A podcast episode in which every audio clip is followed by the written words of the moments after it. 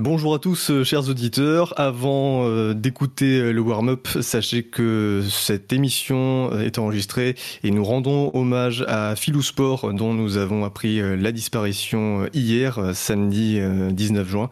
Philou Sport, donc comme vous le saviez, était un grand passionné de beaucoup de sports, dont la Formule 1. Et donc voilà, nous souhaitions lui rendre hommage à travers cette émission.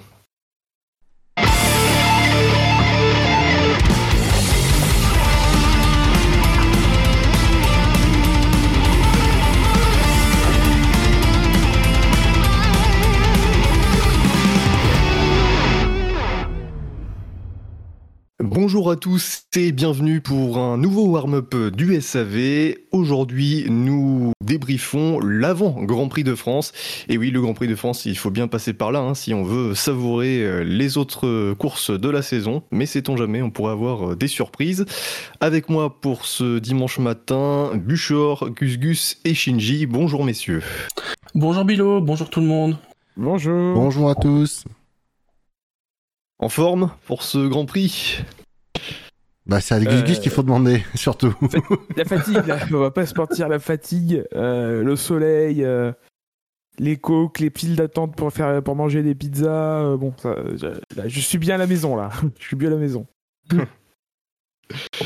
eh bien, messieurs, sans plus tarder, avant de débriefer euh, le début de week-end de ce Grand Prix de France. Nous allons aborder les quelques actus qui ont ponctué euh, la quinzaine entre le Grand Prix d'Azerbaïdjan et celui de France.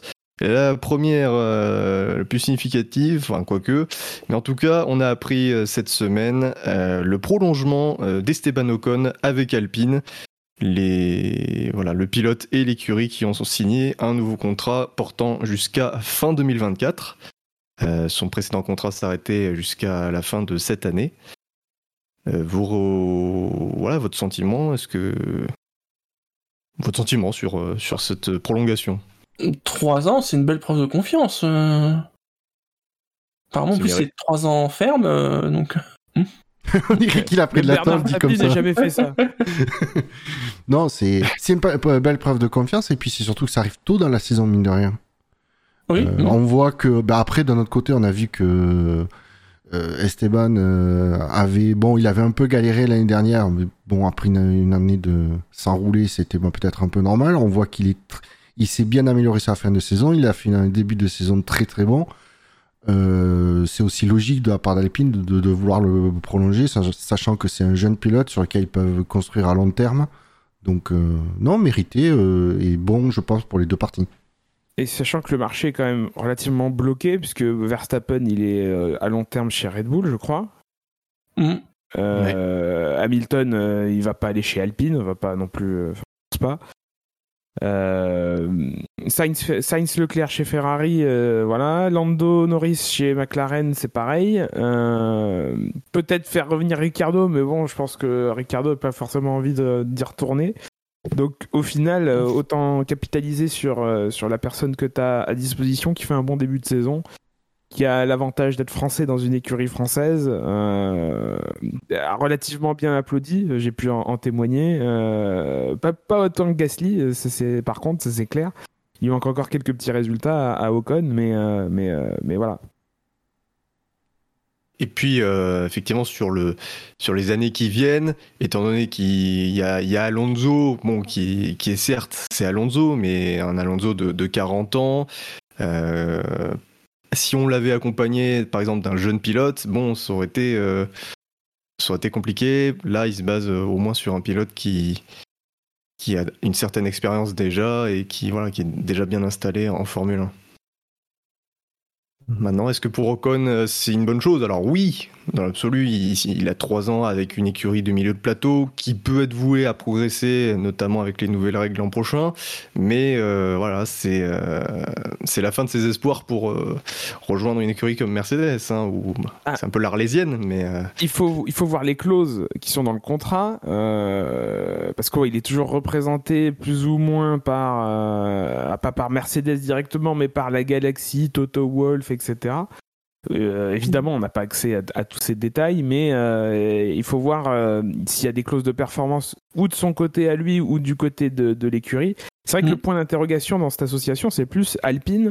la capacité à progresser. Au début, ils reviennent en 2016 et ils se donnaient 5 ans pour, pour revenir au meilleur niveau. On est 5 ans après, bah, c'est compliqué. S'ils sont même pas encore 3 ou 4 ils l'ont été, ils l'ont, ils l'ont perdu cette position. Ils, ils sont même pas encore troisième ou quatrième au, championnat constructeur. Si ils n'arrivent pas à tirer leur épingle du jeu de ce changement de, réglementation, euh, il va falloir qu'ils rament, qu'ils reviennent encore.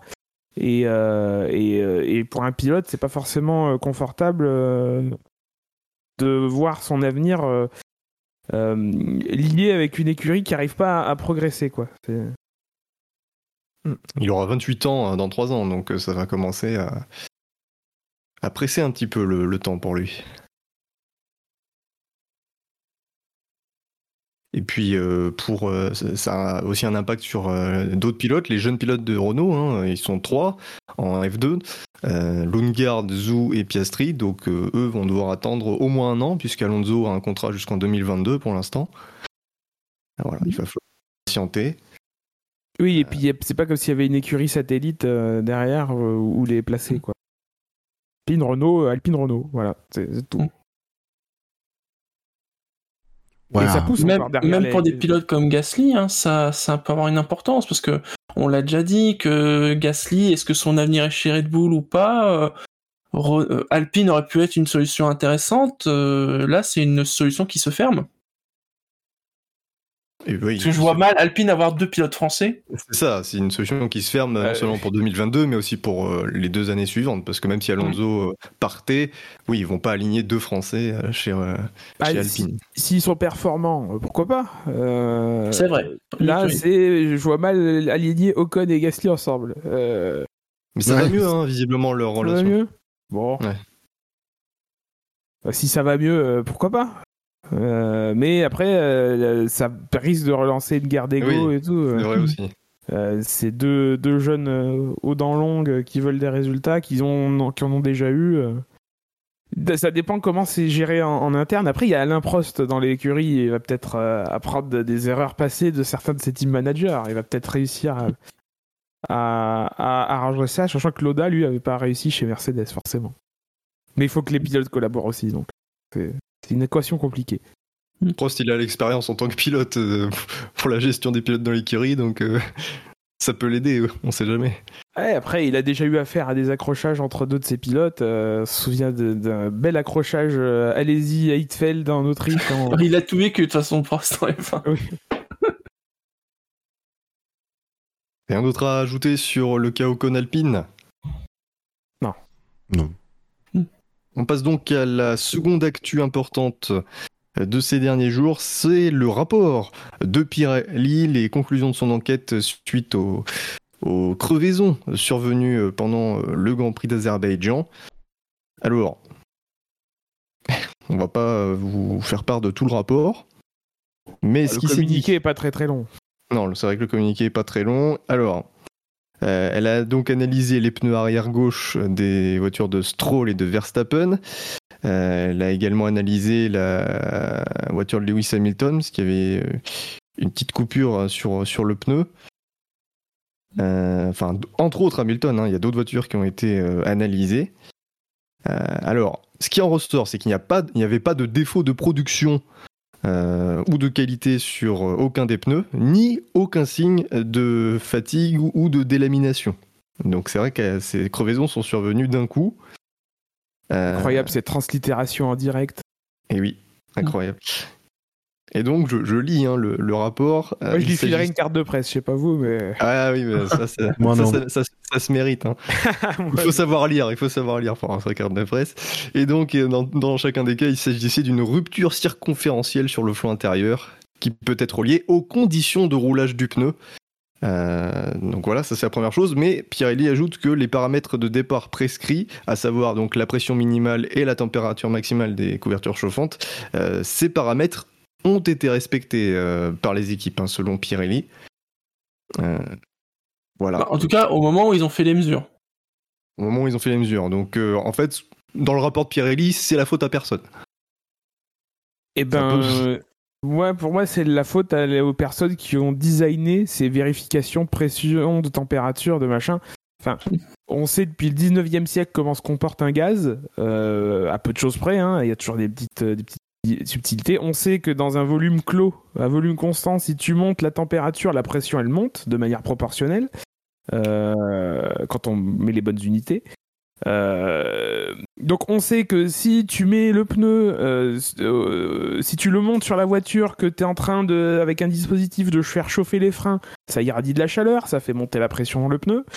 Euh, donc si tu mesures à ce moment-là et que la température elle est bien au-delà de la, température euh, à laquelle le pneu va être utilisé en course, je parle de la température dans le pneu et pas à la surface, forcément la mesure elle va te, donner une valeur qui est au-dessus euh, des paramètres euh, euh, donnés par, par, par, par Pirelli.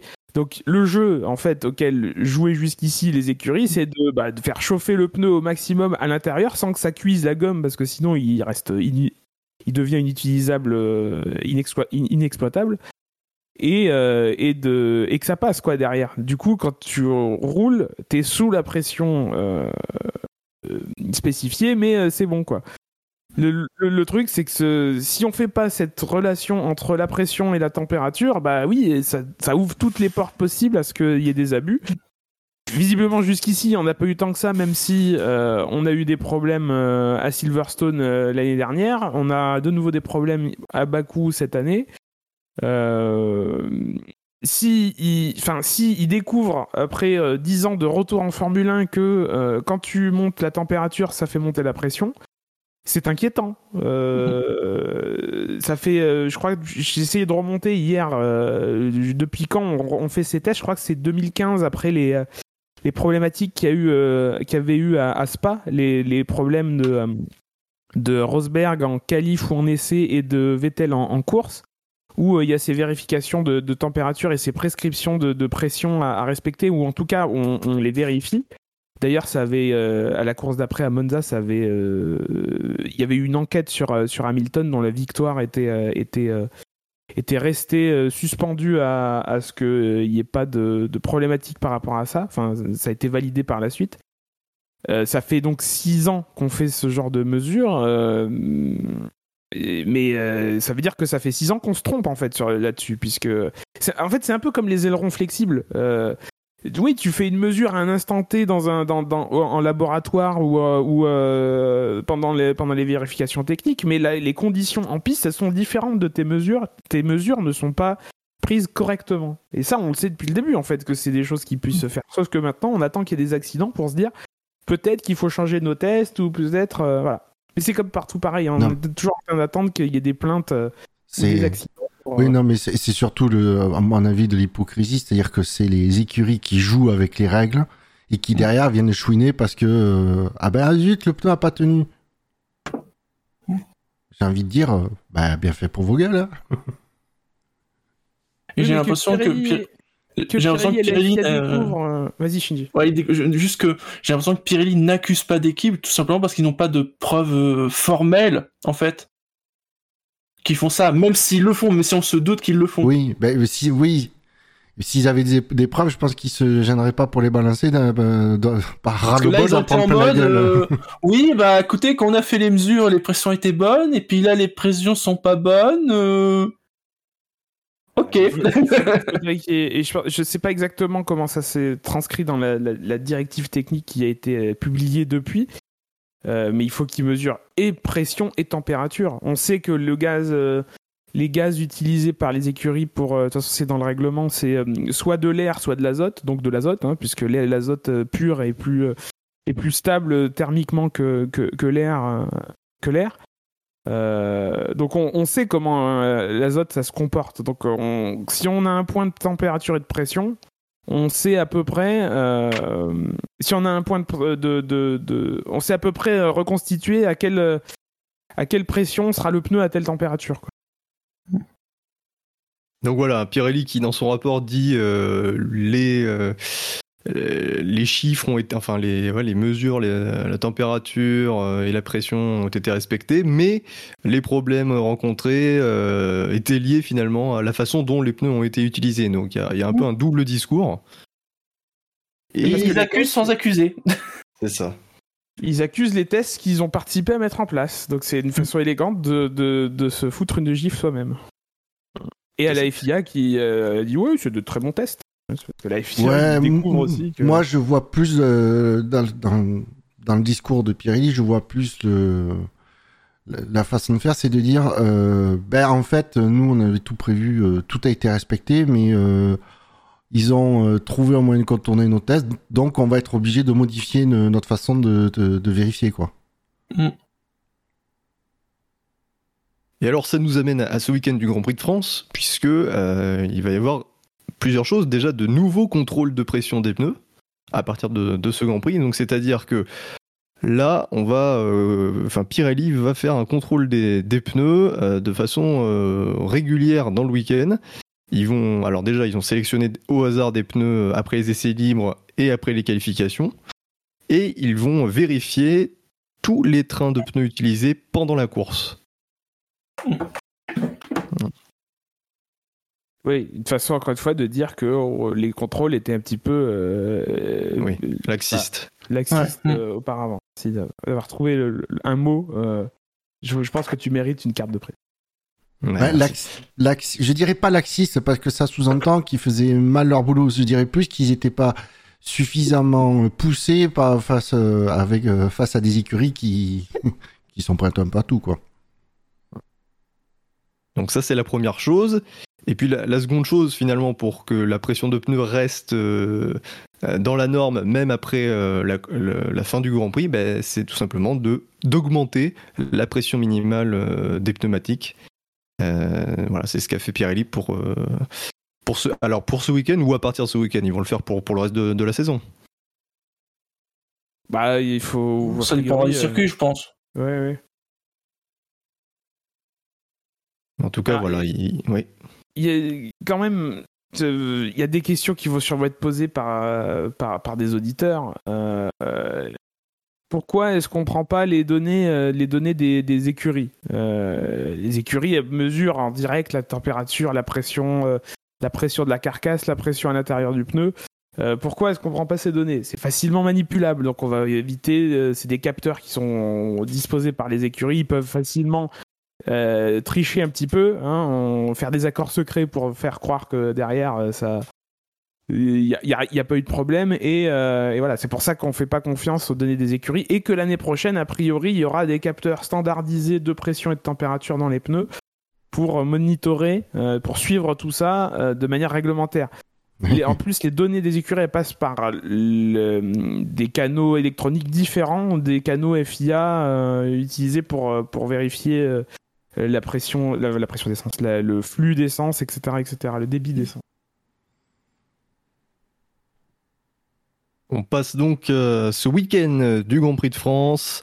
Euh, comme d'habitude, vous retrouverez les informations essentielles à ce Grand Prix sur notre site savf1.fr sur la belle infographie Made in SAV et Made in Toms. Euh, on, comme d'habitude, on va survoler les essais libres. Est-ce que vous souhaitez évoquer un point en particulier qui vous a marqué lors de ces trois séances? Hmm, bah, Mercedes est moins à la rue, mais euh, Red Bull est toujours devant. hein. Ouais, c'est vrai qu'on s'attendait à ce que Mercedes soit, soit la plus forte sur ce circuit, étant donné leur- la Alors, domination. je, je dirais pas ça. Je dirais on, on- on attendait de voir comment ça allait évoluer par rapport aux deux derniers Grands Prix. Oui. Hmm. Et c'est vrai qu'il s'avère que, euh, que Red Bull est dans le match et semble même euh, un poil plus performante. Alors, euh, en, en long run, ça devrait être c'est kiff kiff visiblement. Mais sur un tour, Red Bull est capable euh, d'être meilleur que Mercedes. Sur, sur les essais, moi j'aimerais revenir sur ces histoires de vibreurs. Ah, Euh, Ah. Il y a eu beaucoup, beaucoup de discussions entre, entre- Ouais, ça a beaucoup chouiné. Alors, bon, pour une fois, euh, Michael Bassi s'est s'est fait respecter. Le vibreur n'a pas été bougé. Euh, il s'est bien chargé de rappeler qu'il y a deux ans, ces vibreurs-là, à la sortie du virage 2, étaient là. Euh, et que, euh, donc, il n'y a eu aucun changement. Ça chouine parce que, bah euh, oui, euh, ça cause des dommages. Figurez-vous qu'aller dans un bac à gravier, ça cause des dommages aussi aux, voitures. Toucher une barrière, j'en ai des témoins, on y reviendra, ça fait des, ça fait des dommages sur une voiture. Donc commettre une erreur, oui, ça fait des dommages. C'est ra- c'est rare, c'est de plus en plus rare en Formule 1. Euh, oui, c'est vrai, on, a, on, on oublie peut-être quand on est dans, dans, dans le truc, mais oui, faire une erreur, euh, sortir, large sortir trop large d'un virage, donc sortir hors piste, même au Paul Ricard, ça, ça, se paye. Et ben, il suffit de ne pas faire l'erreur. C'est, on est quand même avec les 20 meilleurs pilotes du plateau. Euh, en essai libre, encore une fois, c'est les essais libres 1, t'es pas obligé d'aller complètement à fond du, du potentiel de, de- ta voiture pour, euh, pour, pour savoir comment la faire évoluer et la régler. Euh, voilà, ça casse des ailerons. Il faut prévoir un budget. euh, si tu veux manager ton, ton budget, un budget casse. euh, et si tu l'as pas prévu, c'est que tu as toi-même fait une erreur en tant qu'écurie, que, de, de- que, que gestionnaire. Donc, euh, donc bon, euh, c'est très intéressant d'avoir ces ra- radios. Je sens que ça va beaucoup me saouler à titre personnel sur le contenu, mais le fait que ça existe, c'est jusqu'ici ça, ça porte des fruits intéressants. Autre point important du week-end, c'est le changement de châssis, l'alternance de châssis entre Lewis Hamilton et Valtteri Bottas chez Mercedes. Oui, oui. Qu'est-ce que vous en pensez? On pourrait trouver ça bizarre parce qu'effectivement, ah, c'est Bottas qui, euh, qui se plaint euh, de son châssis depuis quelques grands prix. Mercedes permute les châssis entre Bottas et Hamilton alors que Hamilton se débrouille très bien avec son châssis. Euh, voilà, la question que j'ai envie de poser, c'est pourquoi Alors certes, c'est bien, on, on essaie de comprendre pourquoi Bottas ça va pas, mais on, quelque part, on, on handicape un peu Lewis Hamilton en lui filant un, le châssis de Bottas avec lequel il est moins à l'aise, alors que des deux pilotes, c'est Hamilton qui se bat pour le titre. Toi, tu pars du principe que c'est le problème, c'est le châssis en fait? Non, non, non, non. Moi, je pars du principe que Hamilton, force- un châssis, c'est pas le même. Euh, il peut y avoir des petites différences et selon que t'es Hamilton ou Bottas, bah, t'as pas les mêmes sensations. Donc Oui, déjà donner un, un châssis différent à Hamilton, forcément c'est un changement aussi pour lui et c'est du temps perdu pour l'adaptation, etc. Dans ta phase, tu as, tu, as, tu as utilisé le verbe pouvoir. Il peut y avoir des différences, mais Oui. peut-être qu'il n'y en a pas. Euh, Bah, Hamilton a, a- a signalé qu'il voilà, il se sentait moins à l'aise. Ouais, mais On voit que sur les essais libres, Bottas a tout le temps été devant Hamilton, hein, au meilleur temps. Est-ce qu'il a dit que c'était la parce que c'est le châssis Hamilton, il a aucun moyen de savoir que c'est le châssis qui fait que euh, il arrive sur un circuit sur lequel on n'est pas venu depuis deux ans, dans des conditions de température, avec des réglages de base qui sont plus ou moins perfectibles, plus ou moins adaptés à son niveau de, à son style de pilotage. Euh, moi, j'ai pas lu qu'il ait dit que c'était le changement de châssis. Et au final, avec ce châssis-là, euh, en qualification, il est devant Bottas et Bottas euh, remet un peu des les pieds les uns devant l'autre. Je pense.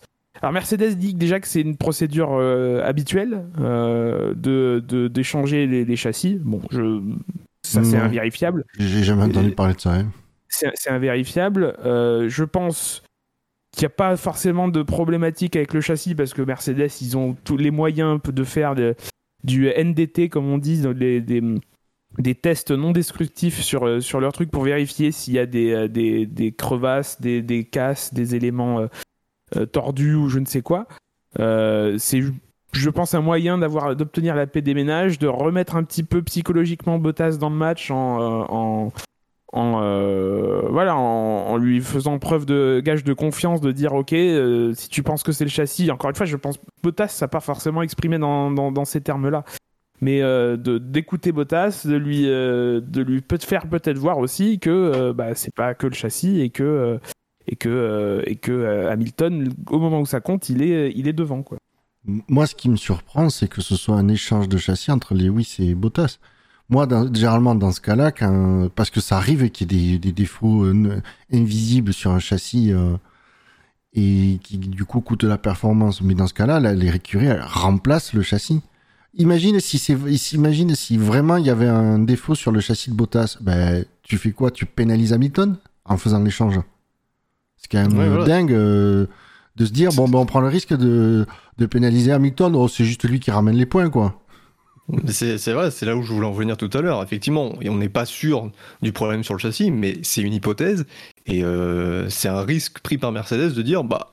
bah, On sait jamais si le châssis est, mauvais, Ah. est défectueux, on le file à celui qui se bat pour le titre. Quoi. C'est C'est- peut-être aussi un risque calculé dans le sens ils ont fait l'échange, c'est qu'ils devaient être sûrs qu'il n'y avait pas de problème avec le châssis et de remettre un peu Bottas, euh, de le faire regarder un peu, un peu dans sa cour, quoi. Si Et ça permet d'éviter de relancer la construction d'un châssis euh, comme ça pour rien alors que ça vient pas de là. Oui, Oui. surtout ça coûte, ça vient, ça vient tailler dans les 145 millions. C'est, c'est pas, c'est pas évident cette année. Et en plus, c'est des, c'est, du coup, c'est des châssis. C'est des châssis qui réutilisent. Les châssis Mercedes, en tout cas en début de saison, c'est des châssis de l'année dernière. hein. C'est, euh, c'est, des châssis avec lesquels ils ont roulé euh, la saison 2020 euh, du fait, du fait des réglementations de cette année. Donc, euh, c'est des châssis qui en ont vu. C'est clair que au bout d'un moment, peut-être que c'est prévu qu'ils les remplacent en cours de saison, mais mais mais oui, je, je trouve pas de moyen élégant de finir cette phrase. C'est peut-être un échange de mental qu'il aurait fallu faire. Mais ça y participe en fait. Je, je pense que ça y participe et pour l'instant, jusqu'ici, les résultats des qualifs montrent que ça, bah, ça marche plutôt bien. Oui et non, parce que quand la Mercedes n'est pas euh, en difficulté comme à Bakou, euh, Bottas arrive à être bon en qualif. hein. je veux dire, il, fait, il se qualifie troisième à, à Bahreïn, à Barcelone, Pôle au Portugal. Je veux dire, avance, avance. Les pistes où la Mercedes est forte, il arrive à être bon, quoi. Il faudra voir sur des pistes où la, où la Mercedes serait plus en difficulté, où là, Bottas le paye très cher. On verra à la suite de la saison. On va passer au qualif, messieurs. Il nous reste une douzaine de minutes. En Q1, les éliminés Yuki Tsunoda, qui n'a pas fait de temps, qui s'est craché. Lance Stroll, qui fait un chrono de 2 minutes et 12 secondes, donc ça un, un peu short hein, pour les 107%. Mazepin 18e, Raikkonen 17e et Latifi 16e. Euh, à noter que Mick Schumacher s'est craché également en fin de séance, mais il accède à la Q2 pour la première fois euh, de sa carrière et pour la première fois de l'écurie As cette saison. Que retenir de cette Q1, messieurs, où le meilleur temps a été signé par Verstappen? Euh, moi, je retiens le ralenti de, de la sortie de piste de Tsunoda, où on a vu tout l'arrière-train de, la, de sa monoplace vibrer. Ah Ah oui, c'est c'est- impressionnant. ouais. C'est magnifique. Les images sont... C'est hypnotisant comme image. Ah, là, les ailerons flexibles, ils Ah oui. un coup. hein. Le, le fond plat, tu regardes comment le fond plat ondule aussi. Ouais, les Ouais. diffuseurs.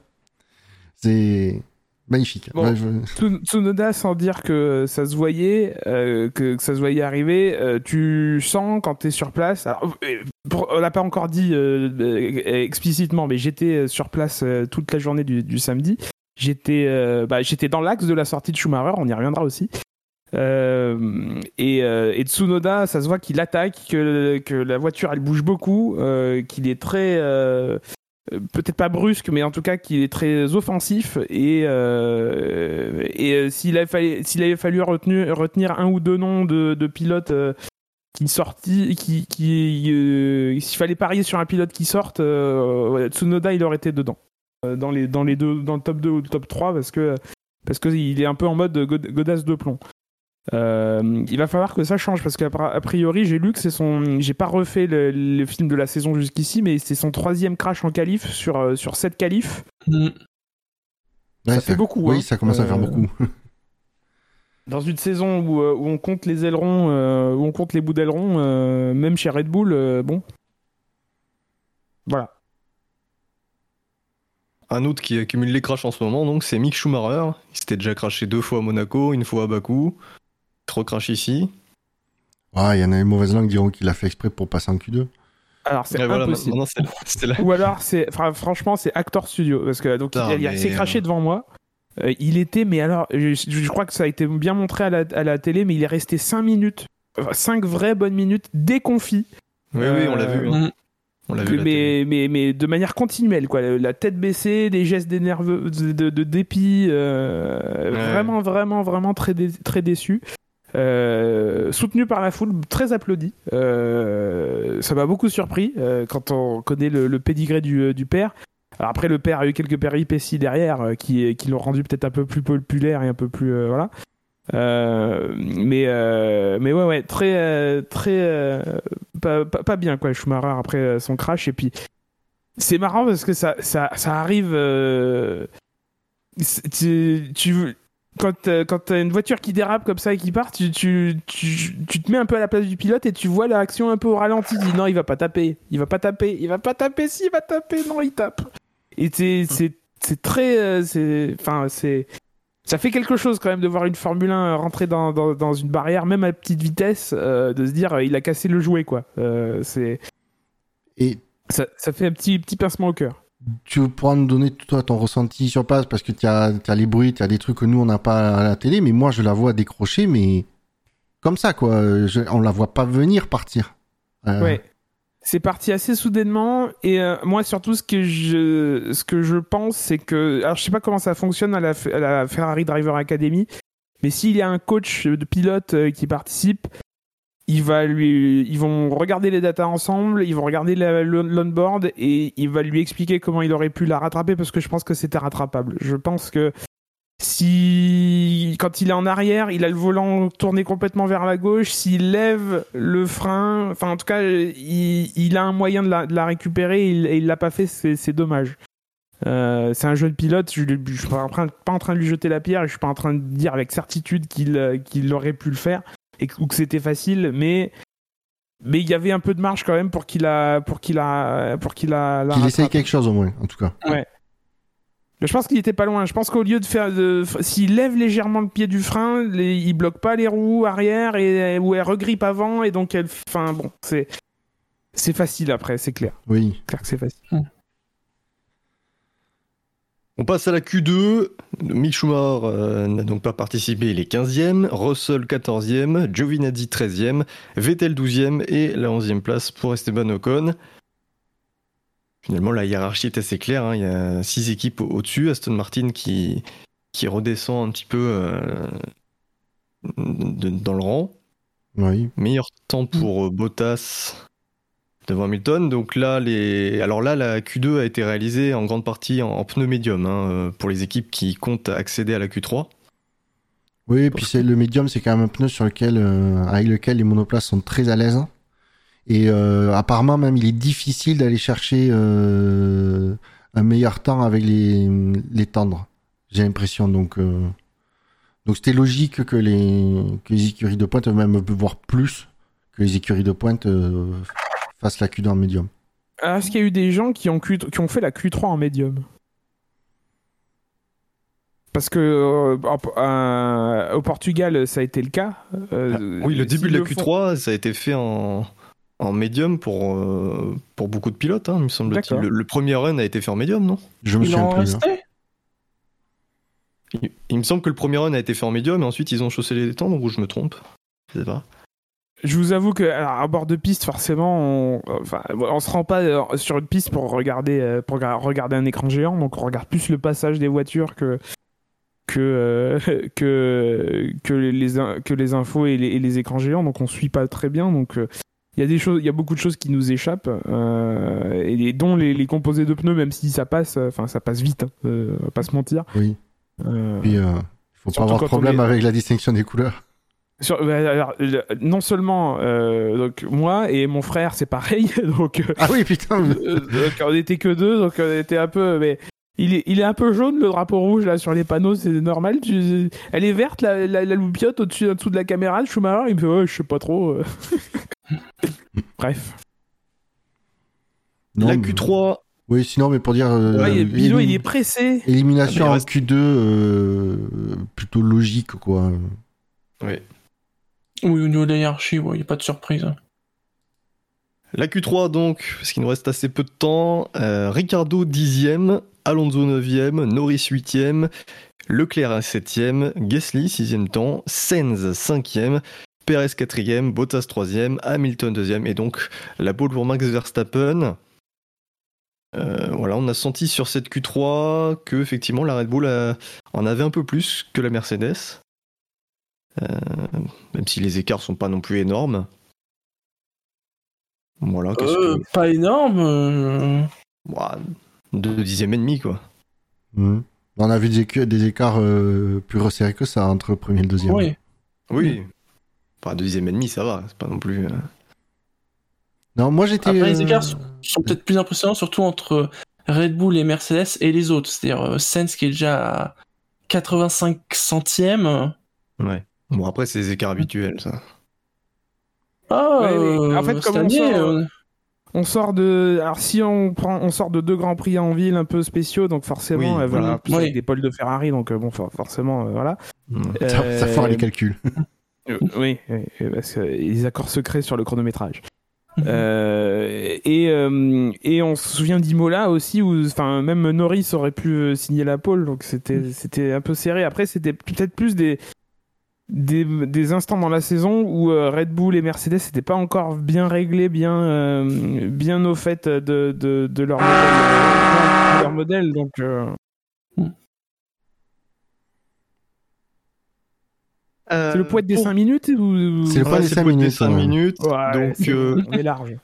Non, on est- alors, vo- votre analyse pour la, pour la course. Ah, alors, Attends, euh, moi je veux quand même revenir sur la superbe euh, sixième place de Voilà. Gasly. Euh, je pensais, tu vois, avant le, le week-end que les McLaren seraient un peu plus devant que ce qu'elles sont. Ouais, c'est vrai que McLaren, euh, 8 et 10, euh, on, on les attendait mieux. Elles sont nettement devancées par les Ferrari aussi. hein. Ouais. Mm. Qui n'étaient pas forcément attendues sur ce type de circuit. Non, ça veut dire que le duel McLaren-Ferrari euh, sur le reste de la saison va être très intéressant à suivre. Tout autant que le duel Red Bull-Mercedes.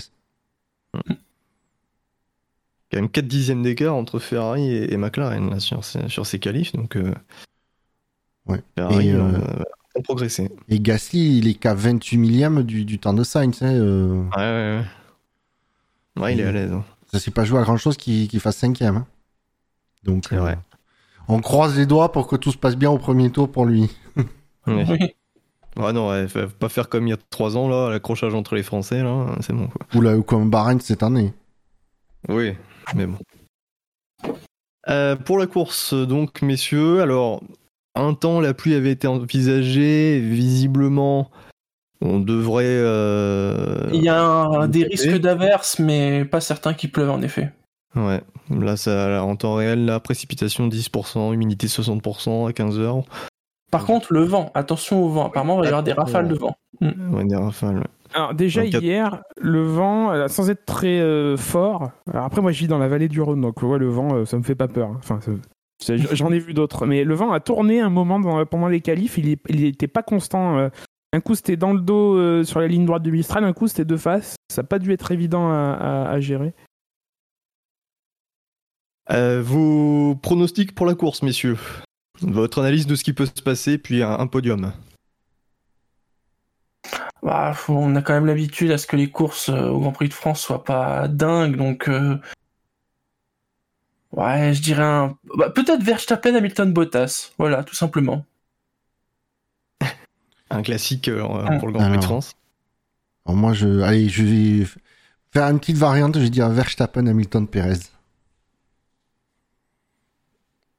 Ouais, j'espère effectivement que les, les... qu'on va enfin avoir cette bataille à deux contre deux. Euh, L'intérêt, effectivement, ça va plus être euh, hors piste, les, les ingénieurs, les, les stratégies, que, que sur la piste. Enfin, il y a certains endroits où c'est impossible de, de se suivre là, le, le, bosser, etc. Euh, Toute, la, toute cette, toute secteur 3. Euh, tout secteur 3 c'est très compliqué même, même en course de promotion on n'a pas vu énormément de, de dépassements euh, dans la zone de la Sainte-Baume où, j'étais. euh, donc j'ose même pas imaginer avec les, avec les Formule 1 ce que, ce que ça donnera. Euh, donc euh, moi je dirais plutôt Verstappen, même Perez, Hamilton. Ah ouais, donc tu vois Red Bull maintenir une forme de, de domination sur, ce, sur, ce, sur la course. Un de domination peut-être pas dans le rythme, mais, mais, euh, mais confirmer stratégie. un peu la, la La stratégie, stratégie. euh, qu'ils avaient mis en place. euh, après, je- bon, on est de nouveau, on est de retour sur un circuit un peu plus classique. euh, Ouais. Ils partent tous en médium. euh, euh, faudra Ouais. voir euh, si la stratégie préférentielle c'est l'overcut ou l'undercut, mais euh, en tout cas, Perez, il est en position de faire l'un ou l'autre. Il est Ah, dernier, ouais. il n'a pas à réagir, quoi. Avoir le départ, hein, parce qu'il part quatrième, s'il se fait dépasser par euh, ne serait-ce qu'une f- que Sens, euh, Oui. ça, ça complique tout, tout, Oui, oui, bien sûr. tout. Grand Prix. Et puis la dernière fois qu'on était sur un circuit classique, on a vu quand même que le, le rythme de course et la dégradation étaient euh, clairement en faveur de Mercedes, donc euh, à voir euh, ce qu'il en est euh, sur ce dimanche. Vous n'avez pas rien d'autre à ajouter? Euh, non, ça a bipé. Ouais, ça a bipé. Moi aussi, je vais faire mon prono. Je- Hamilton, Verstappen, euh, Bottas. Voilà. On vous donne rendez-vous euh, mardi soir. Mardi coup, soir, oui, Ouais, attention. mardi soir. le débrief du Grand Prix de France. Et puis, euh, bah, on vous. Pas la peine de vous rappeler notre présence sur les réseaux habituels. Vous les connaissez. Bon Grand Prix. Et à mardi soir pour le débrief. Allez, salut, à Salut. mardi. Ciao.